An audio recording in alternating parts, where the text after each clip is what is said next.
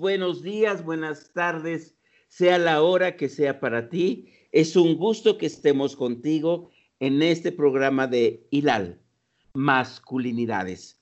Un espacio para que reflexionemos cómo cada hombre elegimos cierto tipo de roles, creencias, patrones y actitudes para ser y conformarnos como hombres. Un programa que también ayuda a las mujeres a que comprendan qué tipo de creencias y actitudes vamos tomando los hombres y entonces nos puedan ver con una mirada crítica para poder establecer relaciones equitativas y cercanas. Ahora vamos a continuar este excelente programa de historia de las mujeres en nuestras sociedades. Quizás sea interesante, queridas radioescuchas, eh, eh, compañeros también radioescuchas, que tomemos mucha atención de cómo va evolucionando los derechos, las, los roles, las posibilidades, lo que ahora regularmente se le conoce como las brechas de género, que tanto los hombres y las mujeres estamos teniendo semejantes derechos eh, y oportunidades. En fin, está nuestro excelente invitado Juan Carlos Hernández Menjueiro. Y quiero subrayar antes de que se me olvide, mi estimado Juan Carlos, que por favor nos des tus teléfonos y tus redes sociales, porque han estado eh, buscándote ahí algunas personas y es un excelente terapeuta, conferencista, en fin, por favor, Juan Carlos, bienvenido y es de veras, hermano, un gusto que estemos en este programa. Muchas gracias, querido Paco. Sí, muchas eh, gracias por la invitación y eh, yo no estoy manejando ahorita las redes sociales porque tengo dos años en que me hackean. Ya llevo cuatro páginas de Facebook que me hackean en dos años, así que estoy solo con el correo electrónico. Si gustan anotar, es oikos, como casa en griego, oikos, sin H y con K, oikos, y latina, oicos, centro integral pegadito, oicos centro integral arroba hotmail.com. Ahí me pueden encontrar. Y bueno, pues estábamos platicando de las griegas, que se acabó el mundo que ellas conocieron cuando a partir de Solón les quita el derecho a la propiedad, luego Pericles el derecho a la filosofía, luego Alejandro Magno el derecho a la, pues, a la guerra, a saber defenderse. Y entonces concluíamos el programa pasado, pues que hay que aprender, las mujeres para empoderarse tienen que eh, ser eh, propietarias, las va a proteger socialmente mucho, estudiar toda su vida, carreras, maestrías, doctorados, diplomados, especialidades, toda la vida hay que estudiar. Y por supuesto, saber mover el cuerpo, hacer ejercicio. Hablábamos de saber defenderse en términos de judo, karate, etcétera. No tanto decíamos para que lo usen, para que puedan pegar, pero sí para que sepan que su cuerpo les puede ayudar a defenderse. ¿Qué pasó en la historia, Paco? Mira, tenemos que eh, Roma iba creciendo. Roma se funda en el 753 antes de la era cristiana. Y eh, ellos a ese año eh, del 753, que nosotros llamamos 753 antes de la era cristiana, eh, ellos le llamaron año 1. No existe el año 0. En la numeración romana no existe el 0. Por lo tanto, no llegamos al final del milenio en el año 1999, sino que el final del milenio fue el 10 el 2000. Realmente empezamos el milenio en el 2001, porque lo que ahora nosotros llamamos con el cero, el, fin del milenio, para los romanos era el 10, no el inicio, sino el final. Entonces, bueno, en Roma, eh, primero, pues como son descendientes de los griegos, no olvidemos que Grecia invade la península itálica y a todas las tribus de la península, los umbros, los ítalos, los etruscos, los eh, eh, lombardos, los van a unir en una lengua mezclada.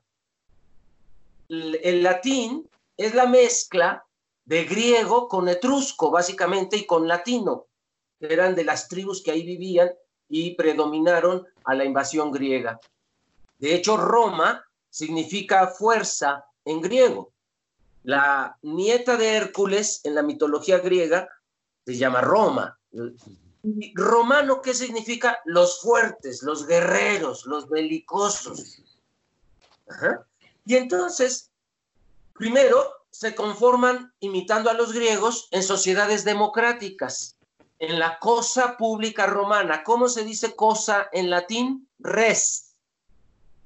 Ya se cayó la res, decimos en México, La res es cosa, la cosa pública, la res pública romana. Y entonces en el año 569, todas las pequeñas poblaciones y aldeas que hablaban grecolatino lo que después llamamos romano o latino, se constituyen en una república. Pero al final, un siglo antes de la era cristiana, esta república impone sus costumbres y su idioma a los galos. Somete a los galos, aliándose a los francos, y por eso hoy ese país tiene el nombre de la tribu que ganó esa guerra, Francia. Y es cuando empieza el imperio romano. Muy bien. En el año 450 antes de Cristo, antes de nuestra era, eh, un día hay que hablar también de la historia del calendario, es muy interesante. Los romanos decían ex urbe condita. Esto yo se lo leí una vez a Luis González de Alba en su columna que tenía en la jornada. Y me vinieron las ideas de, ay, historia del calendario. Todos creímos que el calendario apenas nació Jesús y todos dijeron, adelante sus relojes, ya es antes, ya es después de Cristo, ¿no? Y no tenemos a veces ni idea de cómo se construyó lo que hoy conocemos como calendario. Los romanos decían, a partir de que la ciudad se fundó, ex urbe condita. A partir de que la ciudad surgió. Y entonces Jesús nació para los primeros cristianos que no, no tenían calendario cristiano, sino romano, Jesús nació en el año 753 ex urbe condita, después de que la ciudad fue fundada, Roma. Muy bien. En el año 450 antes de Cristo, los romanos convocan a través de 10 senadores a reformar sus leyes y elaboran una ley se conoce como la ley de las doce tablas, que porque efectivamente son tablas de piedra, pero son tablones. Y en la tabla 4, 5 y 6 específicamente habla de derecho civil, lo que llamamos hoy derecho familiar. Y eh, si, estoy, si, si, si, te das cuenta que estoy repitiendo cosas del programa pasado, me dices para avanzar. y entonces, es la primera vez que se pone la palabra esclavitud para definir las relaciones de parentesco. Lo que hoy llamamos familia es un tipo de relaciones de parentesco. La familia no es natural, la familia no es eh, eh, divina, la familia es una construcción social. Como vimos en el programa pasado, las griegas crecían en comunidades de mujeres griegas y los griegos en comunidades de hombres. Es decir, nadie crecía con su mamá y su papá biológicos. Pues la ley de las doce tablas por primera vez ordena que los padres biológicos tienen que criar a los hijos. Se va a condescender un poco porque la figura de la nodriza va a todavía heredarse de Grecia. Es muy interesante. Lo que hoy llamamos mamá requiere tres funciones al menos, que es eh, parir, amamantar y educar. En Grecia lo hacían tres señoras distintas. La que parió nunca amamantaba a su bebé. Había amamantadoras oficiales y entonces ella se desentendía y entregaba al bebé. No existía el amor maternal. El amor maternal, dice Elizabeth Badinter, es un invento de la Edad Media. había instinto materno, sí, pero en Grecia se le eh, se esperaba que toda la comunidad cuidara todos a todos los hijos. Son hijos de la comunidad. No existía la filiación por sangre que hoy tenemos y que en Roma va a ser por herencia. En, Grecia no existe eso. De las peores violencias que se le puede decir a un niño es que es tuyo. A ver, por favor, ningún ser humano es tu propiedad. ¿Cómo que es mi hijo? Eso es violencia, tranquilo, no es tu hijo. En Grecia no, no existen esos conceptos. Y la que amamanta, que no es la que parió, no es la que educa. La entregaban a una tercera mujer después de los dos años de amamantar, los destetaban a los dos años, y entonces aparecía en su vida, si era niña, la paidegoga, si era niño, el paidegogus. Entonces, lo que hoy conocemos como familia, como maternidad, no existía en Grecia. ¿Dónde empieza a figurarse lo que hoy conocemos como familia? En Roma. En Roma. Eh, creo que lo comenté la vez pasada, de todas maneras es importante decirlo y repetirlo hasta que la gente lo aprenda, que la palabra familia significa esclavitud en latín viene de la palabra hambre, que en latín se dice fame. Fame, fame luz. Y habíamos dicho, ¿te acuerdas que el plural se hace con A? Y entonces, un hambreado, un fame luz, due familia, tres familias, cuatro familias, cinco familias. Y entonces familia quiere decir mi grupo de esclavos. Entonces, habíamos dicho la vez pasada, para que lo profundicemos, Roma mm, innova la violencia como método de educación familiar, porque querían guerreros. ¿Cómo haces a un perrito, a un cachorrito de adulto que sea bravo? Lo atas, lo sometes, lo controlas. Lo golpeas, lo sometes, lo hambreas. Y entonces, de grande, te garantizo que es un perro feroz un perro bravo. ¿Cómo haces a un adulto violento?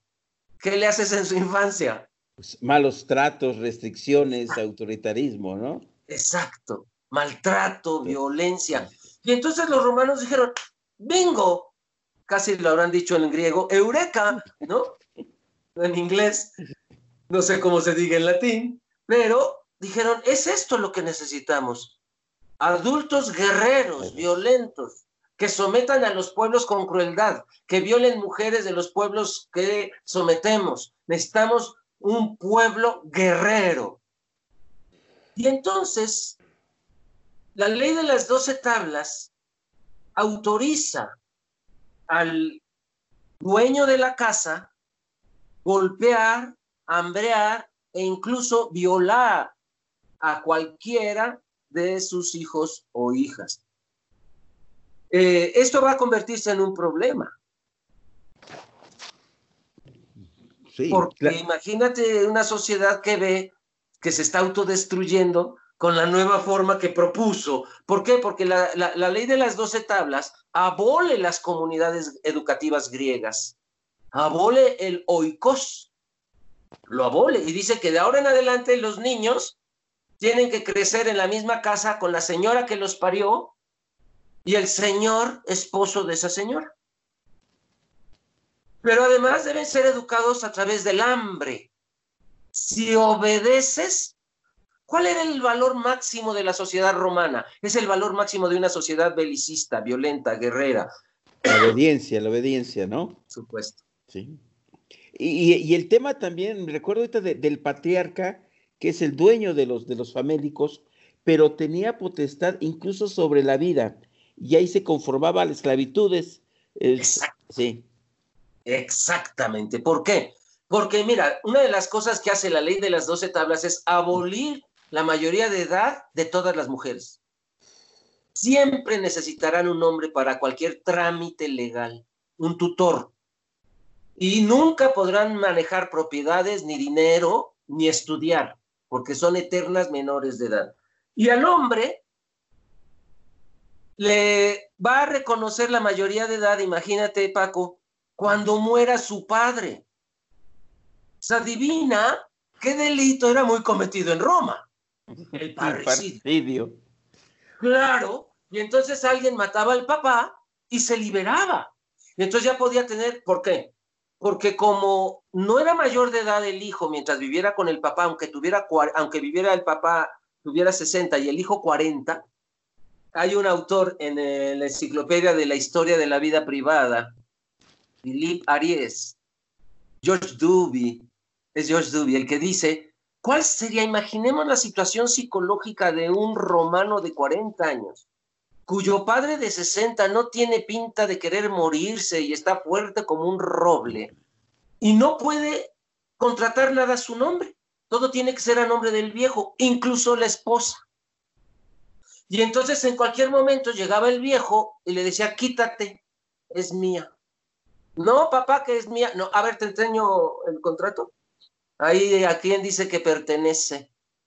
Y entonces el padre legalmente tenía derecho de abusar de cualquiera que viviera bajo su domus.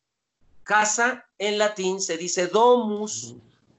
De ahí viene la que no sale de su casa, la domada la dominada, la domesticada, que se abrevia dama.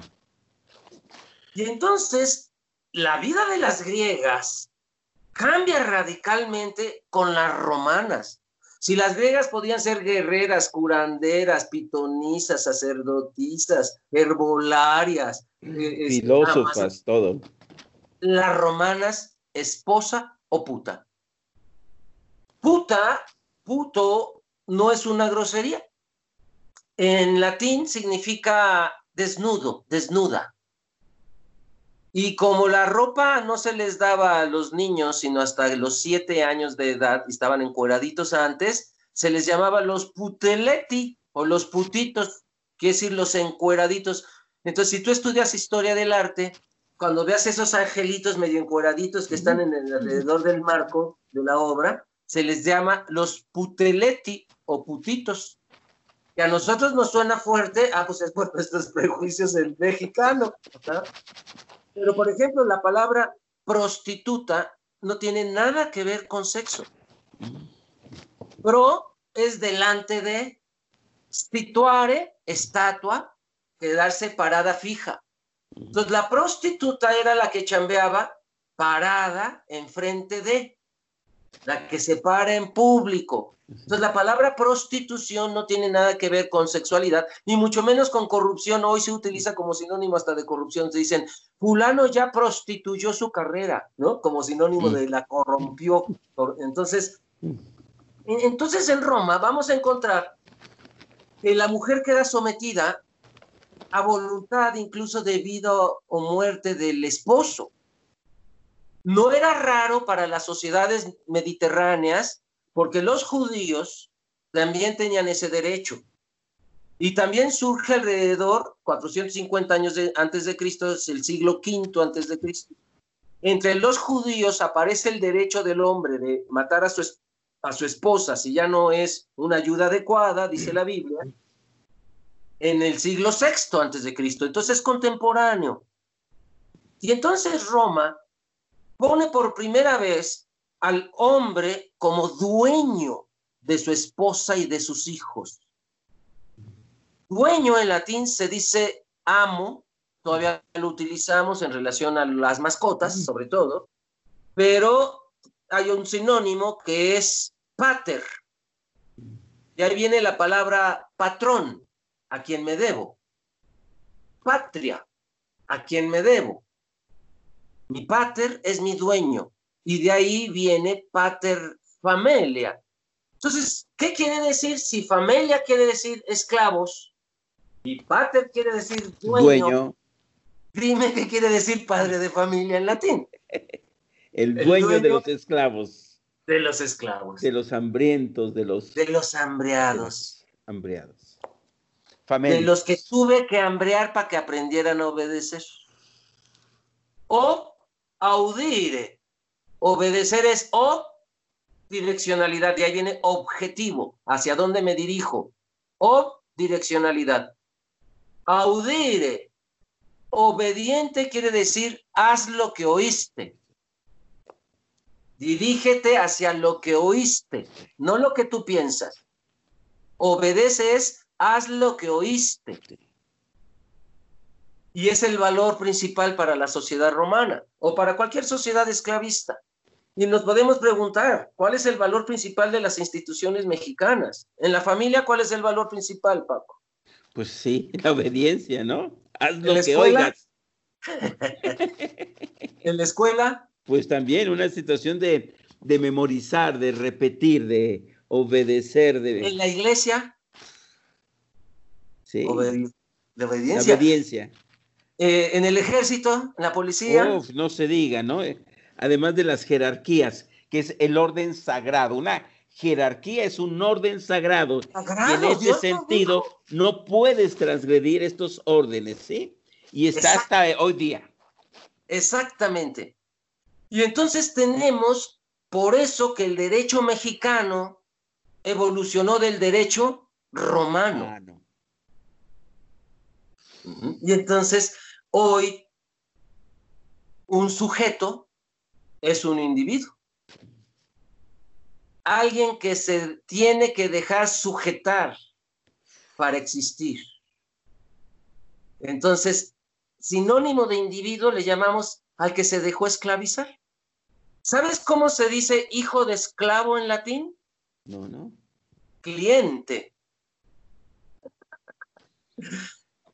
La clientela eran los hijos de los esclavos, que algunos ya eran libertos. Entonces, a ver, dime, ¿desde cuándo el hijo de un esclavo siempre tiene la razón? Es el engaño del capitalismo, de que el cliente siempre tiene la razón. El hijo del esclavo siempre tiene la razón. ¿De dónde sacamos? Por eso es muy importante, como dice Friedrich Nietzsche en su libro eh, La genealogía de la moral, dice que si tú quieres conocer realmente tu interior, analices la etimología de las palabras que usas a diario. Y si en la etimología de sujeto está el que es apresado, es sinónimo hoy del que ese individuo existe, es parecido al concepto de persona en griego, que tú sabes que significa máscara. Máscara para el sonido, en griego, per suono. Porque en los teatros griegos, en el ágora, para que se escuchara hasta los últimos asientos, se ponían una máscara con una trompetilla que hacía que el sonido llegara más lejos. Entonces la máscara se llamaba para el sonido, per suono. Y hoy la persona es la esencia. Y entonces a veces yo me pregunto si no nos han hecho creer que nuestras máscaras son nuestra esencia. Y cada vez que va a caer una de nuestras máscaras, entramos en pánico.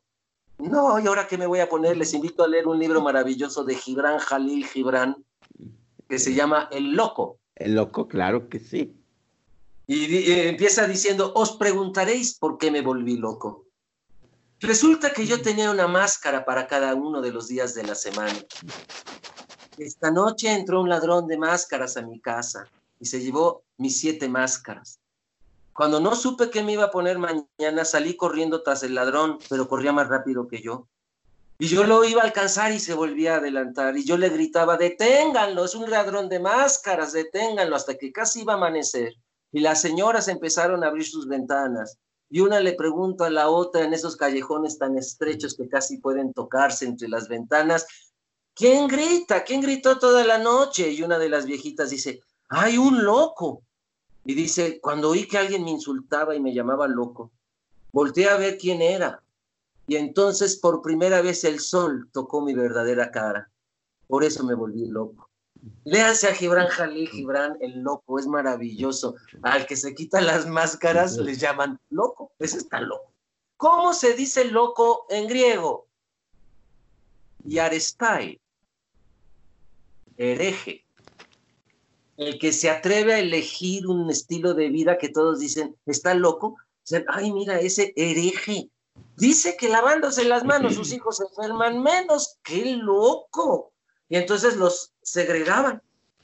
Pero cuando veía que sí funcionaba lo que el loco decía, entonces seguían al loco, seguían al hereje. Por eso Ashoka, líder hindú del siglo IV antes de la era cristiana, cuando su padre, un tirano, muere y le deja el reino hecho ruinas y el pueblo se le va a levantar en armas, convoca a los locos de su pueblo para que le propongan soluciones para todos los problemas que hay. Y entonces empezó a pagarle un salario a los locos del pueblo, a los que proponían cosas locochonas, pero que solucionaban problemas sociales, los que inventaban, innovaban algo. Y entonces Ashoka también llamó a los locos de su pueblo. Y entonces, bueno, pues saludos a todos los amigos de Ashoka, que es una asociación internacional de emprendedores y emprendedoras sociales, donde Paco también es miembro y donde su servidor también soy miembro. Busquen Ashoka con SHK, Ashoka. Muy bien. Entonces, volvan, volviendo a Roma.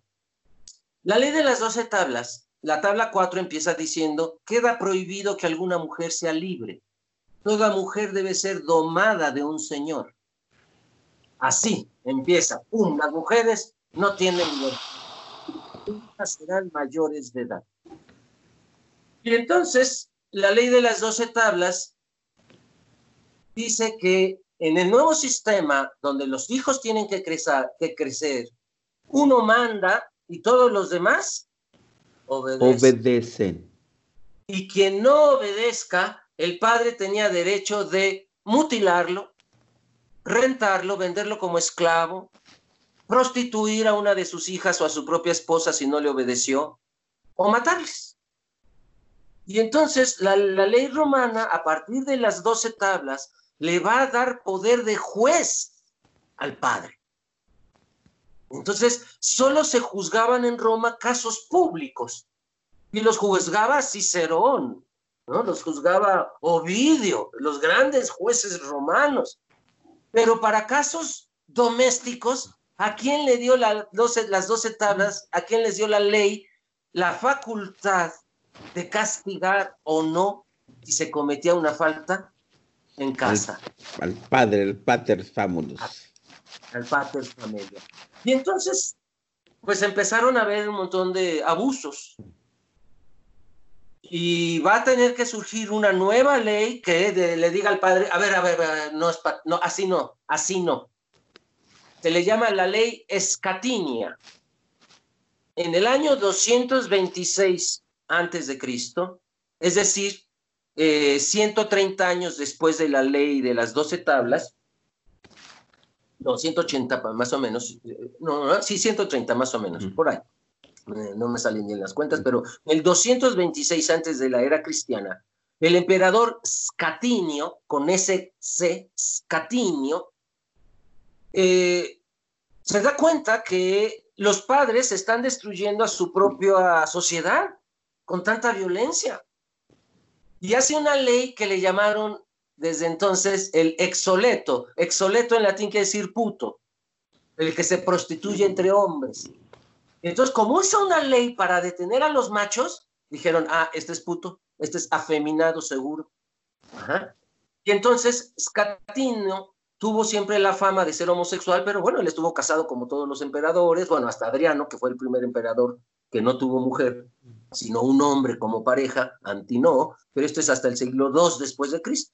Antes todos los emperadores, aunque fueran gays, tenían que dejar herencia, herederos, entonces tenían que casarse. Y entonces Escatiño estaba casado, tenía su mujer, no sabemos si era gay o no, pero mira la ley que hizo. En primer lugar, solo le cambió dos o tres palabras a la gran ley de las doce tablas, pero tú sabes que cambiar dos o tres palabras, o la coma, o el acento, cambia todo. Está aquel chiste de le dice la mujer al señor, ¿no? Lo estoy cambiando porque era al revés, era que dejarlo así. ¿Cómo amaneciste, viejo? A los 10 años ¿Cómo amaneciste viejo? A los 30 años, ¿cómo? ¿Amaneciste viejo? Entonces, cambiando el acento o las comas, usando las mismas palabras, podemos decir cosas muy diferentes. Entonces, bueno, tenemos que Escatiño dice, eh, queda prohibido de ahora en adelante tener relaciones sexuales, le queda prohibido al pater con alguien de su casa si la persona no quiere. Es decir, la ley decía, el padre puede tener relaciones sexuales con todos los de su casa. ¿Y qué le añadió eh, la ley eh, de Escatino? Solo si ellos quieren. Uno diría, con la mentalidad moderna, ah, pero sigue permitiendo cosas horribles al interior de la casa. Pero ya tuvieron la visión de detener la violación. No prohibieron la paidofilia, ni el incesto. Los romanos, los judíos, los griegos, no era malo el incesto. El incesto lo hace pecado el cristianismo hasta el código de Teodosio en el año 342 después de Cristo. Entonces no les generaba ninguna bronca que tuvieran sexo intrafamiliar. Lo que no se valía era violación. Si no quiere el esclavo, la esclava, la esposa o cualquiera de los hijos o hijas, tienen derecho a decir no. Esto es revolucionario, Paco, si seguimos luchando con eso. No es no, todavía estamos tratando de que entendamos nuestros congéneres, hombres, que no es no. Y se acabó, no es no. Ya, no hay que explicar, ni que hay que convencer, ni insistir, por favor, ya. Bueno, imagínate, entonces Escatino, desde el 226 antes de Cristo ya estaba con su no es no. Ah, dijo sí, ah, sí, el incesto no es malo. Pero la violación sí es mala. Ni al esclavo ni a la esclava. Esto era súper adelantado, Paco. No quiere decir que lo pusieron en práctica luego, ¿no? ¿Qué más prohibió Escatino? Prohibió prostituir a cualquiera de las mujeres de tu casa para pagar una deuda. Y uno dice, ¿qué hacían eso? Sí, hacían eso los romanos. Y entonces tú no prohíbes algo que no haga la gente. ¿Por qué no hay un letrero de prohibido salir por mi ventana? Nadie sale por esa ventana. Si hubiera un letrero, quiere decir que alguien está saliendo por esa ventana y alguien quiere que no salga. ¿Ah? Y entonces, cuando hay una prohibición, quiere decir que el pueblo lo hace, lo realiza. Entonces, ¿qué les pide? Pagar a sus esposas o a sus esclavas. Mm. Y la última prohibición de Escatino en Roma fue, queda prohibido castrar a un hijo si él no quiere. Mm. Y hoy diríamos, ¿y mm. quién quería? ¿Sabes quién quería? Los que tenían padres tiranos, horribles, que golpeaban todo el tiempo cruelmente, que así que quemaban a sus hijos. ¿Tú no crees que uno de esos hijos diría, cástrame y me voy con otro? Pues la castración tenía dos fines sociales. Mm. Uno, liberar al hijo del padre. El hijo castrado se podía ir de la casa. Y entonces muchos optaban por castrarse antes de ir con el padre. Hoy es inimaginable que un hombre opte por castrarse por salir de una situación. En Roma era legal. ¿Y qué otro beneficio? Otro beneficio tenía la castración voluntaria, que ahora a partir de Escatino era voluntaria. Los eunucos eran esclavos muy caros que cuidaban los harems de los señores romanos, a las prostitutas, las nodrizas, que tenían 10, 20, 30 de ellas. Y el eunuco puede tener relaciones sexuales con ellas porque mantienen la erección, porque solo les cortan los testículos. Muchos de ellos se engordan. De hecho, Alejandro Magno se enamora de un eunuco si quieren ver, leer su historia, hay un libro maravilloso que se llama El muchacho persa, de Mari Renault.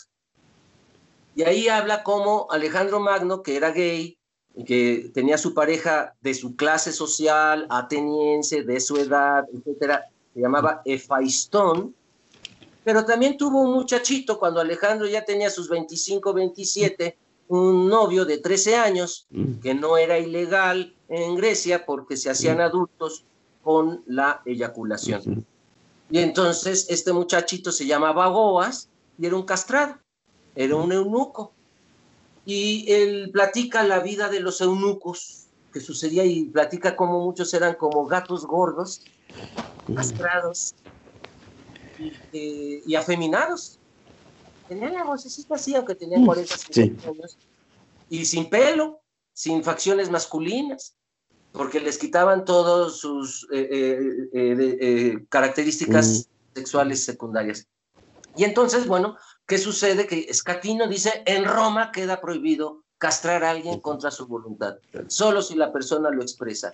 Entonces tenemos una Roma que va a ir caminando, por un lado, hacia la civilización interna, no se vale esclavizar, no se vale violar a nadie de aquí adentro, etc. Pero por otro lado, hacer crueles, verdaderamente rufianes con todos los que ellos dominaban. Todos les Sí, tenían sí. favor a los ejércitos romanos. ¿no? Y entonces tenemos que se innovan cosas en relación a lo que hoy conocemos como familia, se empieza a crecer a los hijos, ya la nodriza viene a casa, el hijo ya no sale de la casa, crece con la mamá que lo parió, ella es la educadora, cuando tienen siete años se les ponía su primera túnica que llegaba hasta arribita de los genitales porque tenían que mostrar en Roma el pene y las niñas la vulva. Había un ritual en Roma para demostrar que ya eras mayor de edad, que se eh, eh, eyaculaba en público para demostrar que pues, si ya tenías semen, ya eras don Juan Carlitos de 13 años. Y entonces se hacía una rueda de jueces, atrás de los jueces estaba el pueblo, y el muchachito que quería ser ya reconocido como mayor de edad, él era el único que sabía pues que ya eyaculaba. Entonces, mostrarlo al pueblo le hacía pasar a las asambleas de los adultos. Entonces, eyaculaban frente a todos y para comprobar que no fuera orina, uno de los jueces tomaba pues las gotitas de semen que un chavito puede eyacular, las olía, las probaba para comprobar que no fuera orina. Y entonces él gritaba que sí, que ya era un adultito y que ya podía ponérsele la túnica completa hasta abajo de los genitales, porque ya los tenía desarrollados. Entonces, al niño menor de siete años no usaba ropa, le ponían un pañal, un trapo, una cobija. Ajá. A partir de los siete años, una túnica hasta los genitales. Y de los 12 años o la primera menstruación de las chavitas, una túnica que ya les cubría hasta los pies. Ajá, y entonces ya era el símbolo de la edad adulta en Roma, la vestimenta. No olvidemos que el vestido siempre es para la distinción, para saber quién es rico, quién es pobre, pues nos distingue la ropa. Ajá. Entonces en Roma lo van a utilizar muy bien así. Por ejemplo, los esclavos no, no tenían derecho nunca de usar túnica de adulto, se tenían que quedar con la túnica infantil. Entonces imagínate, ya crecidos, con un pene grande, pues lo tenían de fuera. Y si ustedes ven las, las pinturas que aparecen en Pompeya, que es Roma, los esclavos incluso se les pesaba el pene con una báscula y tienen la túnica infantil.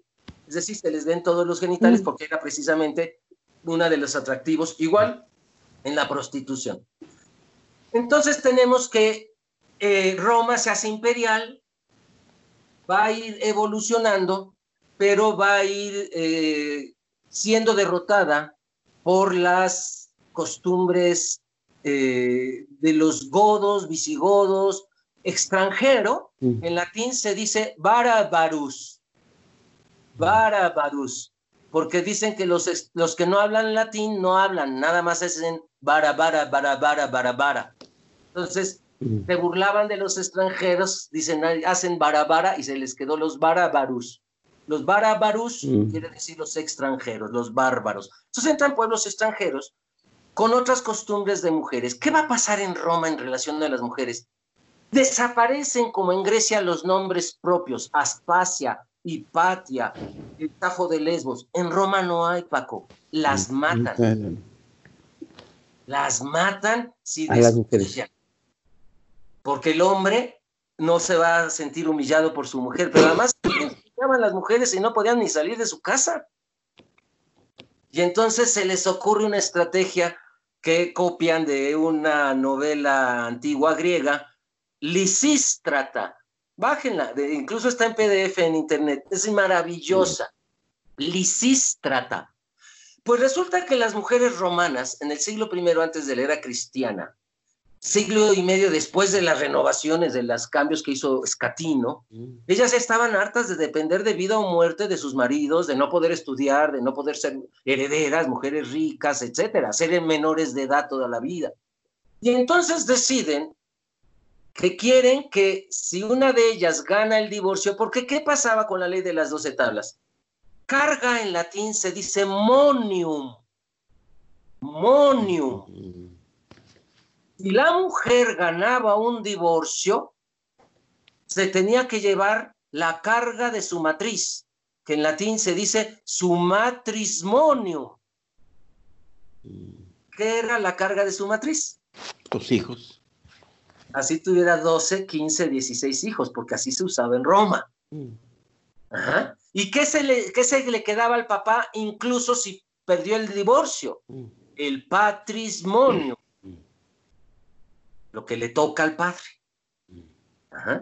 Y entonces tenemos que la ley de las doce tablas genera un montón de mm, artículos para recordarle a la mujer toda su vida que es esclava del esposo o del padre mientras no se case. Y entonces los esclavos llevaban un grillete en el cuello que se llamaba yugus, y allí viene el nombre de la yugular. Mm. Y entonces, si el esclavo ya estaba muy hambreado, ya no se iba a querer echar a correr o escapar, mm. le bajaban el grillete al tobillo, porque hambreado y con un jalón lo tumbas.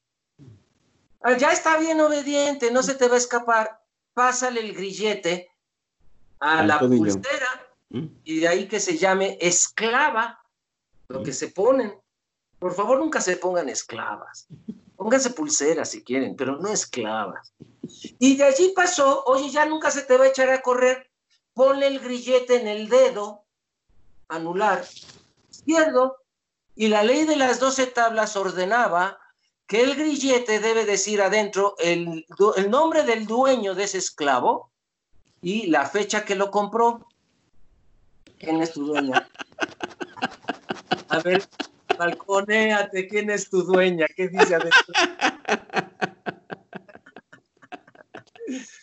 y entonces, de allí viene, quien me pone su yugo o quien me esclaviza, en latín se dice mi cónyugus, mi cónyugus. Y entonces a la mujer, porque no había anillos para hombres, solo se le ponía a las mujeres para recordarles que quién era su dueño, cuándo la compró y que la podía matar. Esto estaba implícito. Entonces, imagínate que el padre sale de casa y dice, vieja, quiero que corten el pasto. Dile a Pedro que corte el pasto. Y ya iba a llegar el señor en la noche y Pedrito no había cortado el pasto. ¿Qué le podía pasar a la señora? Que la matara el hombre porque no cumplió su, no fue obediente. No fue obediente. ¿Y entonces qué hacía la mamá, Paco? Mataba al hijo desobediente antes de que llegara el padre. Entonces llegaba el papá, decía, oye, Pedrito no me ha venido a saludar, este viejo lo maté. ¿Cómo? ¿Por qué? Mira el pasto. Y volteaba, decía, ah, no, pues tienes razón, vieja. Pablo, mañana cortas el pasto. Y el Pablo, sí, papá, mañana corto el pasto. ¿Te das cuenta que era crecer en una casa romana? Era crecer con miedo. Y de allí todavía hay mucha gente que en México, por ejemplo, le da miedo llegar a su casa, Paco. Claro. Hay gente que le da mucho miedo llegar a su casa. Ahora que, llegues en la noche le voy a avisar a tu papá y él se va a encargar de ti. Claro. la amenaza. Y entonces, ¿qué hicieron estas inteligentes mujeres un siglo antes de Cristo? La costumbre de Lisístrata, cambiar una ley presionando a los hombres como negándoles el sexo. Y entonces las esposas de los senadores, pero no quedó el nombre de ni una. A mí me encantaría saber quiénes organizaron eso. Empiezan a hablar entre esposas de los senadores que no le dieran sexo al marido hasta que no cambiaran una ley. ¿Cuál? La dote. Si una se divorciaba con la ley de las doce tablas, ¿a dónde se iba a vivir con sus hijos? A un barrio de cinturones de miseria de Roma, donde solo allí se podía, se le permitía a las divorciadas irse a vivir. Se llamaba suburra, suburbio, suburbano, cinturones de miseria, la suburra. Y allí no entraba ni la policía, era el tepito de la época. Y entonces, eh, pues una mujer que llegaba ahí con 12 hijos, 13 hijos, las violaban, las secuestraban, las esclavizaban, les robaban a los hijos. Y entonces dijeron las mujeres, basta, si una mujer gana un divorcio, el marido tiene que devolver la dote. Ah, no quieren, no les den sexo. Y entonces llegaban, imagínate la escena, que llegaba un senador así todo, y el otro, ¿qué tienes? ¿Qué te pasa? Ah, pinche vieja, no quiere acostarse conmigo, no me quiere dar sexo. Y el otro se quedaba así, ¿a ti también? Y uno tercero que oía decía, ¿a ustedes también? Decía, estas hijas se pusieron de acuerdo. Pues, ¿qué es lo que sigue? Y, y, tus esclavas, pues las mandaron al pueblo. Bueno, pues ya de plano, los esclavos, no, los mandaron a mil mandados. Y entonces les dejaban todas las posibilidades de tener sexo en casa, hasta que estaban, como dicen en Veracruz, como papayita tierna una papayita tierna, le aprietas por donde le aprietes y sale leche. Y entonces los hombres ya estando así, ¿qué hizo Lisístrata, la griega? Tomó el templo de Atenas, donde además estaba el tesoro. Y tenía que, quería obligarles, Lisístrata, a que dejaran de usar el tesoro del templo para las guerras. Y entonces decidió no darle sexo. Y se llevó a toda la gente que pudiera darle sexo a esos hombres a todos ponerse, a trincherarse en el templo de Ateneo. Y entonces esto la repiten las romanas con el Senado y les funciona, papá. A partir del siglo I, esto lo narra John Boswell en su libro Cristianismo, Tolerancia Social y Homosexualidad, nos narra cómo era el mundo romano y nos narra estos logros de las mujeres que a través de la negación del sexo a sus hombres logran que se les devuelva la dote. Y entonces así, ahora sí divorciadas, no tenían que irse a vivir a su burra. Y decía, ¿te acuerdas de las mil vaquitas que te dio mi papá cuando nos casamos? o el equivalente en denarios de plata. ¿Te acuerdas el terrenito que te dio mi papá cuando nos casamos? Ajá. Y entonces vamos a tener que las romanas logran un cambio a través de la negación del sexo que queda documentado. En el siglo I después de la era cristiana, esto fue antes, el siglo I antes. En el siglo I después, o sea, ya tiempos de Cristo, de Pablo, Pedro, todos ellos, ¿qué pasaba con las mujeres romanas? Pues vuelven a retomar la estrategia. Y ahora, ¿qué quieren las señoras? que tengan derecho a la propiedad. Que se les dé el derecho a la propiedad. Porque mira, la que es, dueña, ya no es tan fácil que se le esclavice. Y surge un grupo de mujeres ricas llamadas las doñas. Doña en latín es la abreviación de dueña. Entonces a una doña ya no era una esclava. A las mujeres se les hablaba en diminutivo. Mijita, señorita, la nena que quiere, aunque tuviera 30, 40, 50 años. Así se les hablaba a los esclavos. Incluso en Estados Unidos, a los negros se les llamaba boy. Hey, boy, come here. Y esto viene desde Grecia. A los esclavos también se les llamaba niño, país. Y entonces había una infantilización de las mujeres que se les negaba el derecho a la propiedad. Y entonces dijeron, a ver, ya nos van a devolver la dote, pero no las podemos legalizar a nuestro nombre. Y lo siguiente, la otra lucha feminista romana, somos doñas. Y les dio otro lugar. Van a empezar a aparecer romanas importantes. Se les va a llamar como romanas ricas. ¿Por qué? Porque ya podían poseer propiedades. Y esto les va a cambiar la vida. Y de allí van a venir algunas cristianas. De hecho, una de estas romanas ricas, mira, no sabemos su nombre, pero libera a su esclavo porque estaba enamorado de él. ¿eh? El esclavo se llamaba Hermes. Los primeros cristianos no tenían que ser monógamos. La monogamia católica se inventa hasta el código de Teodosio, igual en el siglo IV después de Cristo, se inventa vivir en pares, la pareja. Los primeros cristianos podían vivir como los griegos, como los romanos, como los judíos. Los judíos tampoco vivían en pareja. Cuando yo oigo que dicen, ay, la familia de Jesús es la familia perfecta, María, José y un niño. Yo digo, y el burro, falta, ¿no? Este, a ver, tenían esclavos, en la Biblia dice que el judío puede comprar un esclavo, pero lo tiene que liberar el séptimo año de esclavitud y darle la libertad. A estos esclavos liberados se les llamaba libertos. Pues esta señora tenía un esclavo del cual se enamora, ella es romana, y le da algo que ella sabía hacer. Y entonces nos dice Paco que las mujeres mm. doñas acceden a otro nivel de poder la lectoescritura, el conocimiento. ¿Te acuerdas que se les había quitado desde Grecia? Pues las, las romanas lo vuelven a obtener. ¿Y cómo lo sabemos? Porque esta romana cristiana rica le enseña ese gran poder a su esclavo amante y de él sí sabemos el nombre, se llamaba Hermes. Y escribió un libro que casi queda en la Biblia. Y por unas discusiones de obispos no quedó pero lo hubiéramos conocido como una de las cartas sagradas o de los libros sagrados, porque se escribe en los mismos mm. años que se escriben los evangelios. Mm. Y el libro se llama El Pastor.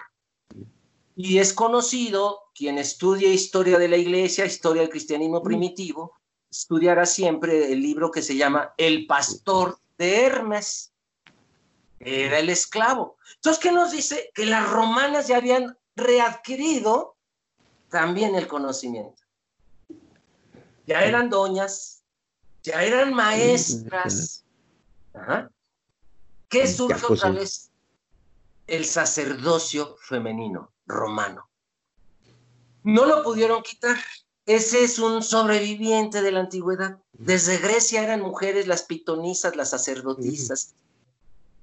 Y entonces vamos a tener que en Roma resurgen las sacerdotisas, pero ahora son católicas. Ahora son cristianas. Y entonces vamos a ver que de Roma se convirtió en República Romana, luego en Imperio Romano, y ahora estamos en el Imperio Romano Cristiano. ¿Eh? ¿Y allí qué le pasó a las mujeres? Pues mira, surge algo que después se llamó sacramento del matrimonio, que no existía en la iglesia primitiva. Los cristianos se arrejuntaban. ¿Por qué? Porque no había sacerdotes. El sacerdocio se inventa en el siglo II después de Cristo, III después de Cristo. Solo había obispos. Y el obispo era el que tenía que casar a la gente. Ahora ya lo hace un sacerdote. Porque el, obispo va a delegarle en el siglo II o III, ya había muchos cristianos católicos, algunas de sus funciones. Una de estas fue eh, este, casar gente, pero no se les casaba con el sacramento del matrimonio como hoy lo conocemos, sino que solo se les daba algo que le llamaron la bendición nupcial. Solo se le daba a la mujer. Los hombres ya veníamos benditos desde la cigüeña. La mujer había que bendecirla para elevarla de rango y poderla unir a un varón. Entonces tenemos que desde la iglesia primitiva, rituales de iluminación Otra cosa, se valía casarse varias veces. Decían los obispos de la época, a ver, don Francisco, ¿usted con cuántas mujeres tiene relaciones sexuales en su presente? Y entonces empezaba uno, ah, pues esposa, una amiga del Face, la amiga de la prepa, ¿no? Y empezaba uno, ¿por qué no les damos la bendición a todas? Tráigalas el mismo día. Y entonces yo me imagino la escena que mi esposo hubiera dicho, prima, vecina, amiga, porque podían reunirse las mujeres de un católico y ser bendecidas el mismo día. No existía la monogamia, la fidelidad católica como hoy existe. Eso va a cambiarse hasta el concilio de Trento. ¿Sabes cómo se decía la fórmula matrimonial en la época? Hasta que la muerte del amor os separe. Y cuando en el concilio de Trento inventan el sacramento del matrimonio, nada más van a dejar hasta que la muerte os separe. Os separe. Oye, Juan Carlos, qué cosa. Nos está consumiendo el tiempo, más bien ya nos consumió. Ya estamos cerrando, pero hemos, bueno, yo he sentido una evolución muy comprensiva de toda esta historia, de cómo desde las primeras, las 12 tablas, cómo se van eh, queriendo como eh, someter a las mujeres y cómo éstas poco a poco se van este, liberando de, todos estos yugos, de todas estas creencias. Y en este lenguaje y en estos eh, mm, pues términos nos estamos todavía aún construyendo. Yo tenía ahí muchas cuestiones de platicarte, ¿no? Pero esta situación de los clientes, de las eh, también estoy viendo también la trata como este dominio masculino y todo esto. Bueno, ¿qué hacemos? Nos estamos quedando ya con el Roma y el cristianismo. ¿Qué hacemos con también muchas preguntas de nuestro auditorio, muchas ganas de seguramente pues de hagamos otro programa, Paco. Yo estoy cuando tú me digas aquí listo. Aquí listo. Tenemos ahí también algunos otros invitados. Este, mm, bueno, pues decidámoslo. ¿cómo estaríamos para ver si avanzamos un poquito más? Porque cortar con el auditorio este, eh, esta cronología historia, histórica nos puede este, ahí interrumpir esta, esta comprensión, pero pues sí, una hora es muy poco para Juan Carlos Hernández Mejero, que tiene tanta sabiduría y tanto complacernos. Entonces, lo hacemos la tercera parte para acercarnos un poquito, porque algunas personas de nuestro auditorio nos han dicho, bueno, pues ¿por qué se le han quitado eh, los derechos a las mujeres? ¿En base a qué? Y yo creo que ya está ahí dicho y podemos quizá entonces el próximo miércoles, la próxima emisión, recuérdense que este programa se repite los viernes a las 12 del día, continuar un poquito porque estamos viendo el trasfondo, las bases, la raíz de nuestra cultura, cómo se, se fue transformando y cómo había una sociedad muy patriarcal, muy eh, controladora, muy autoritaria. autoritaria, ¿sí? Y en donde esta comprensión de la historia de las mujeres, pues al menos a mí me está revelando la, eh, la fuerza que, que han tenido a través de la historia y cómo se están emancipando y se siguen hoy emancipando, ¿no? y que lo comprendamos los varones para que entendamos que esto, aunque es muy eh, ancestral, por así decirlo, lo podemos transformar. Y si comprendemos la historia, la podemos transformar a una sociedad más equitativa, más igualitaria. ¿Cómo cerrarías, Juan Carlos, este segundo eh, este programa para después entrar al tercero, invitando a la reflexión a hombres y a mujeres sobre esta evolución? ¿Cómo lo cierras? Creo que las mujeres romanas utilizaron algo que en historiografía se le llama agency, agency, en inglés, agenciarte de algo. ¿Qué quiere decir? Del poquito poder que tengas, usarlo para tener más.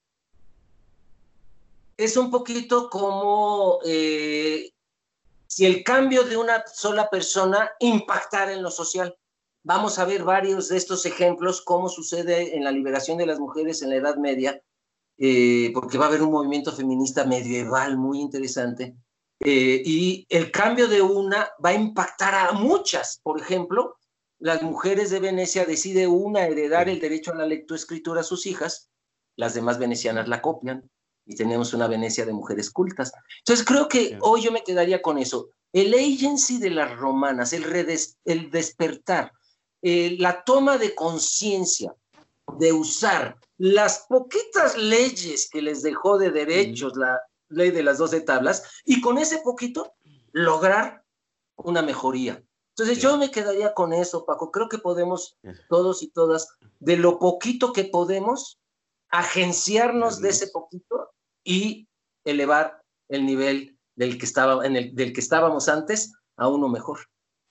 Gracias, Juan Carlos. Un abrazo. Eh, aprendamos de la historia para no repetirla y veamos que es la gran fuente de nuestra sabiduría y de nuestro despertar. Les agradecemos. Este es el programa Masculinidades. Nos vemos el próximo miércoles y todos los miércoles a las 8 de la noche aquí en Radio Hilal. La repetición viernes a las 12 del día y esperamos sus comentarios en nuestras redes sociales. Un abrazo, Juan Carlos, un abrazo, querido auditorio, y vamos a, agenciarnos de lo que tengamos para cambiarnos nosotros y el mundo. Un abrazo. Muchas gracias. estamos viendo, querido auditorio. Sigamos bien todos, estemos bien en la pandemia. Gracias.